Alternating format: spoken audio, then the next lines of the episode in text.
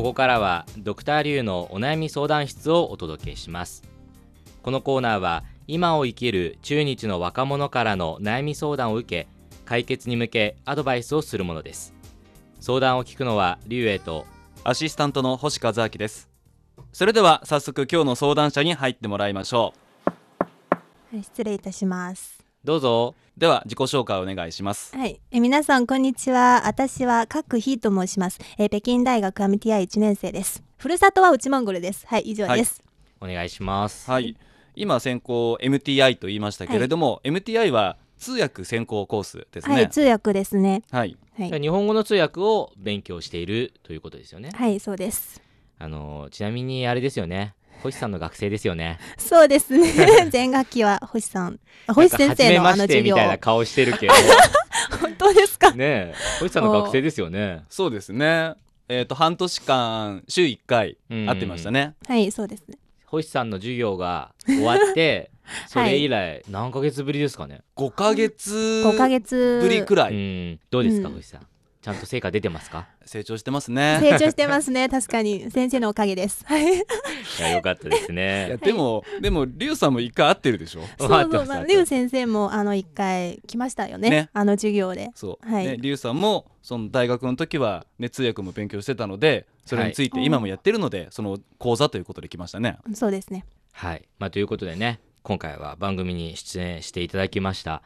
賀来さんははいい。つ頃から日本語を勉強し始めたんですか、大学1年生の時からあのあー。2014年かうん。ら日本語を勉強し始めました、なんで日本語を勉強しようと思ったんですか？どう言えばいいのですかね、まあ、最初は日本語を勉強するという気はなかったんですね。高校時代終わって、まあ、大学を選ぶ時もあるんですよね、うん。その時はあまあ日本語を勉強してもいいのかなって 思ってあの気ままで なんか日本語を、うんはい、まあ選択しましたえでもそれは何でもいいからとりあえず日本語が目に入ったから日本語っていう。そうですね、まあ、あの時はアモイ大学あーあのはいはい。内モンゴルであの日本語学科の学生を募集しているという感じであアモイ大学いいね。あの南の方でもうん。ありますし、そしてあのだいぶ飛びましたね。北からそうです南までね。なんか遠いところが好きですあの遠ければ遠遠くなるほど ははあいなんか、うん、いろんな風景も見られますし、うんうんあの自分の成長もちゃんと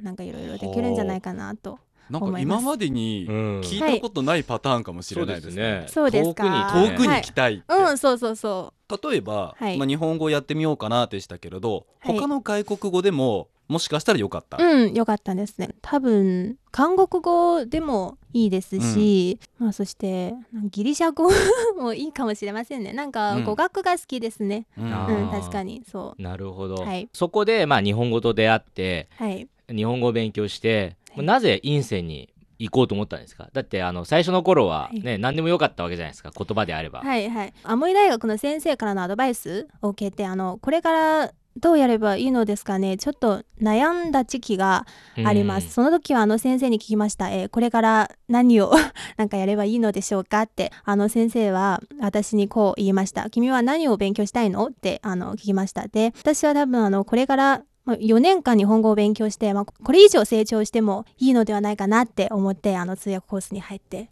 うんもうちょっと成長していきたいという感じですね。なるほどねでも結構しっかりしてますよね,、うんうん。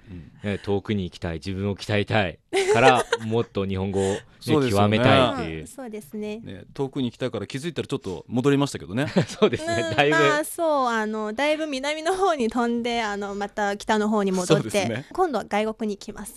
あ今度外、はい。あもう決まってるんですか？次まあ何をやるのかっていうのは。決まってるんじゃないです。まあやっぱりあの仕事をしたいですね。まず、うんあの社会に出ていろんな人を見てこの社会はどのような感じだなでまずあの自分の心の中であの一つの一つのイメージをちゃんとなんかあってからまたあのなんか学校に戻ってうん。他の学術とかを勉強していくとかあるいはあの外国で経済とかも勉強したい、うん。あの考えもあります。はい。こう常に視野は広く持ちたいって感じですね。うん、そうですね。うんうんまあ、アメリカも行きたいですしあのまず英語とかを勉強して、うん。んそう。日本語から脱出したりすることも考えています。はい。いやすごく視野が広いですよね。そういう意味では、今までの話聞いてると、い、ろんな外の世界が好きなんでしょうね。うん、そうです。うん。はい。やっぱりねこれがその今の若者が持つ若者パワーっていうかね、うん。なんかすごいエネルギーを感じますよね。自分の興味あることにどんどん突き進んでいくってはいいう感じそうではすね。ありますね。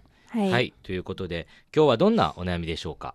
えーあのこれはずっと私の頭の中で なんかある悩みですけどあの今時間がありますけどでもお金がありません、うん。でも、うん。あの将来はお金があったら、まあ、時間もだんだんなくなるという悩みがありますね。多分人類共通の悩みだと思いますね、うん。そして女の子にとってはあの多分同じであの青春がある時は お金がなくて化粧品とか 服とか買いたくてもあの買えないという悩みがあって、そしてあのこれからお金があったら、まあ、青春がもう戻らないという悩みも、ううんよくありますね。まあだから要するにこれはいろんなところに行きたいいろんなものが欲しいけどお金がないっていう。お金と時間のバランスってことですよね。はいそうですね。うん。ちゃんと取っていません。なるほど、まあちなみにさっき旅行って言ってましたけど、はい。どういったようなところに行きたいんですか？まずあの人の少ないところに行きたいですね。あの以前はあのアモイ大学、はい。すごく観光客が多くてあの毎日人がいっぱいいるのでちょっとあのめんどくさいなって感じて やっぱりあの人の少ないところに行きたいですね。うんうん。た例えばあの北欧とか、うん、南アフリカもいいですね。やっぱりあの自然環境が良くて、うん。人が少ないところが好きです。はい。あの選択肢が無限にありますよね。そうですね。よこの世界が広いですから。はい、まあ、それ以外で、はい、えーまあ、旅行ってどういうふうなた楽しみ方をするんですか？例えばそのバックパッカはい、ーやるのか、それともその場所に行って例えば長時間滞在。うん、え長時間滞1ヶ在。月とか2ヶ月とか、はいはあそう、そっちの長い方をけ長い方、うん。はい、あのその生活のスタイルうん。をあ自分で身をもって体験していきたいなって思います。うん。はい、なんかいいですよね。ちょっとうんね逆にこっちがワクワクしちゃうぐらい。わワクワクするしちょっとやりたいと思いますもんね。はい。うん。もう一つの重要な理由は今あの人類がたくさんいますのでこの世界環境も悪化していますからあのなんか人の少ないところに行ってこの自然環境はどうなっているのかを自分の目で確認してあの将来はあのやっぱり環境保護に関することもしたいと思います。うんはい、一つの夢としてうん人類社会から脱出して、あの動物とかとあの接触したいなって思います。はい、人も含めて自然というか環境をはい見たいっていうことですそうよね。ですね。うん、あの全学期もなんか人類がめっちゃ嫌いになった あの時期がありました。人類が それそれよっぽど衝撃的な授業ですよ。なんかドキュメンタリーもなんかたくさん見てきてあの動物が今消滅しているんじゃないかあの人類は本当にダメですねって思います。だからあの前学期は本当に人類を嫌いだったんですけれどもでも今学期は少しずつあの自分の整理もちゃんとしてきました。はい。うんいやだから常に常にねすごいアンテナを張っていろんなことに注意している注目しているっていうような気はしますけどね。まあはいということではい。では後半部分で解決方法を考えてみたいと思います。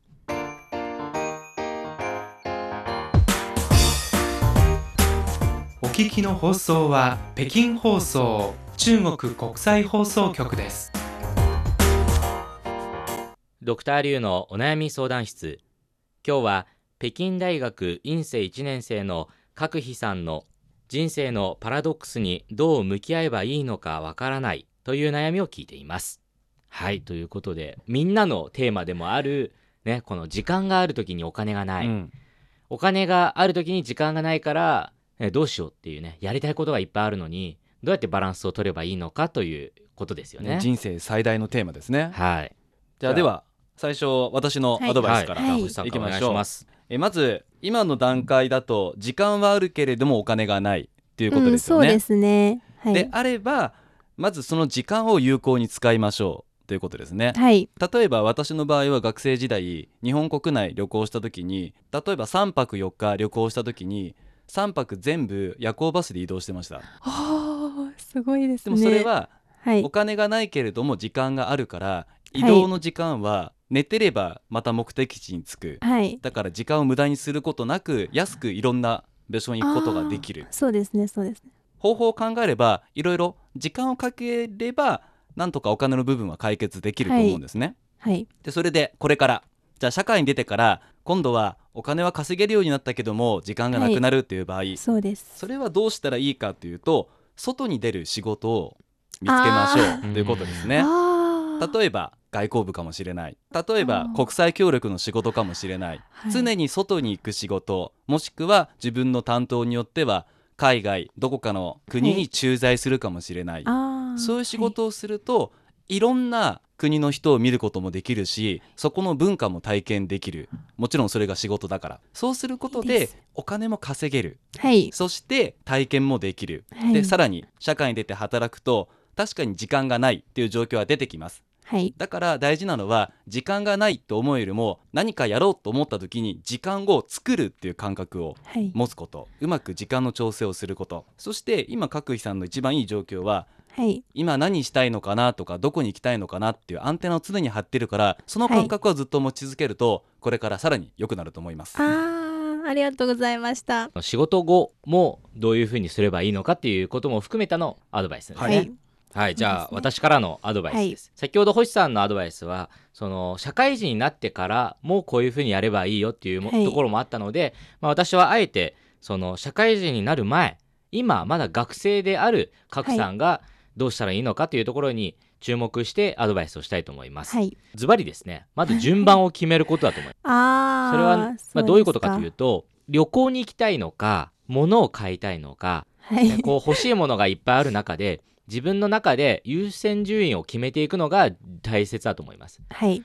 例えば北欧旅行は絶対に譲れない。うんうんうん。だとすれば、北欧旅行は1位ですね。はい。でもう北欧の次はちょっとお休みして例えばおしゃれな服を買いたい。それをはい。2位に持ってきても大丈夫です、というふうに自分の中で順番をまず決めてください。はい。でその順番に従ってその今あるお金あるいはこれからそのバイトとかで貯めていくお金をこう振り分けていけばいいと思うんですね。っていうのがまあその最大のポイントなんですけどただそのやはりねお金っていくらあっても足りないじゃないですか。そうですね。ね、特にね旅行とかねね。長期滞在だと私も足りません。はい。ただいや私はでも賀来さんはすごく、はい。その自分の強みを持ってると思います。それは言葉もできる。ではい。常に興味もある、多分溶け込むということに対しても非常に得意でいられると思うんですね、はい。なので例えばその一つの国に行ってそこで民泊を取って長期滞在をして、はい。そこで例えばね隣の住民と仲良くなってうんうん英語を教えたり、え中国語を教えたりはい日本語を教えたりっっていうふうにね現地でそういうふうにちょっととバイトをしながら現地の生活をして、まあ、民泊で安く過ごせてでなおかつ、ね、環境とかも自分が興味持っている分野の内容も全部見るっていうのが、い、や私はいいんじゃないかなというふうに思いました。で、はい。お金は確かにみんな困ってます。ただ今ね時間があるっていうのはやっぱ一番大事なんですよ。あと興味があって時間がある。い。やはいこの2つはすごく大切だと思うんでぜひね親にお金を借りてでもですね ぜひ行って、今まだ若いうちにいっぱい吸収するっていうのははい。これからの自分の仕事と価値観人生観にいろんないい影響をもたらしてくれるので、それはぜひ大切にしてほしいと思いました。はい。ということで賀来さんいかがでしょうか？はいわあ本当になんか勉強になりましたね。まずあの星先生のアドバイスについては外交部というあの選択肢も なんか 考えたことがありますね、うん。でもあのあんまり外交部の様子がわからないので中はどのような感じうん。ですかね、ちょっとわからないからあの今はちょっと迷ってますね。そういう外交部も一つの選択肢ですけれどももし私がやりたいことだったら絶対やれると思います、うん。だからあの選択肢が多すぎて、まあ、でもどどれにするかうん。ということもあの迷ってますから、まあ、でもあの一つのあの目標を定めば絶対一生懸命、うん、やれる実現できると思います。だからちょっと今迷ってるのはどれにする？ということですね。ね。まあ、でも外交部もうんうんうんまあ、あとは考えた外ことがあります交部だけじゃなくて国連もねそうそう。職員を募集してるんではい。もう逆にもう国連に行っちゃうっていう方法もありますけどね。国。際協力の NGO もいっぱいある,、のでそこもさらに自然環境とか、うんさらに特化したものもありますのはいはいはい。でそれを探してみて例えば、ね、そこにインターンなのかもしれないし、そういうことをするともっとさらにはっきりするんじゃないかなと思いますね。はいそうですねじゃあぜひはいね、ありがとうござい自分の夢、ね自分がやりたいことを見つけてこうね一生懸命はい。前向いてね歩いてほしいと思います。はい、ありがとうございます。ドクターリュウのお悩み相談室。今日は北京大学院生1年生の角飛さんの人生のパラドックスにどう向き合えばいいのかという悩みをお届けしました。それではまた次回。再见。